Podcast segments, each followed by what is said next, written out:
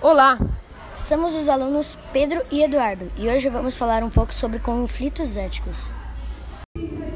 pego no flagra. Em uma segunda-feira, ia chegando na escola quando me deparei com uma pergunta, vinda de vários colegas, se eu havia feito a tarefa de LP. Logo peguei o caderno de meu amigo Rafael e comecei uma rápida cópia. Já estava finalizando ela, quando a professora Gabi, infelizmente, entrou na sala e fui pego no flagra. E depois anotado no sistema por copiar e por falta de tarefa, que levou a um castigo e uma bronca. Daí para frente, mudei totalmente o comportamento. Essa forma de sempre tentar obter vantagem só me prejudicou e prejudicou o meu amigo. Daí para frente, não me arrisquei mais, mesmo não tendo feito a tarefa, porque no final sempre terá uma consequência. Uma nota não agradável na prova, uma falta de tarefa, enfim, sempre uma consequência negativa irá vir. Sempre tenha isto em mente quando pensar em copiar alguma tarefa. E não cometa o mesmo erro que cometi. Faça o certo de primeira.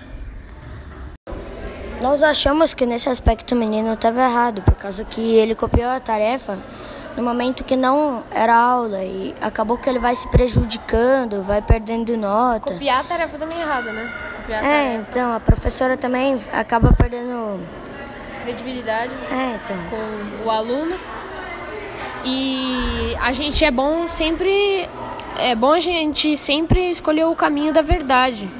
É, por mais as consequências evidentes sejam graves, por exemplo, tomar uma falta de tarefa, se você escolher o, o- o caminho da mentira, muitas vezes você pode, às vezes, é, é, é, se deparar com consequências negativas ainda maiores do que é, as consequências do caminho escolhido da verdade.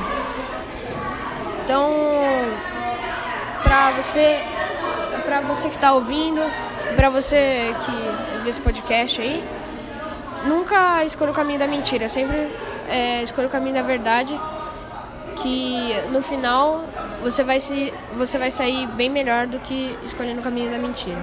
Foi isso que a gente quis falar. Eu e o Pedro, né Pedro? Dá um tchau. Tchau, muito obrigada por escutar nosso podcast e tchau. Tchau. Muito obrigado.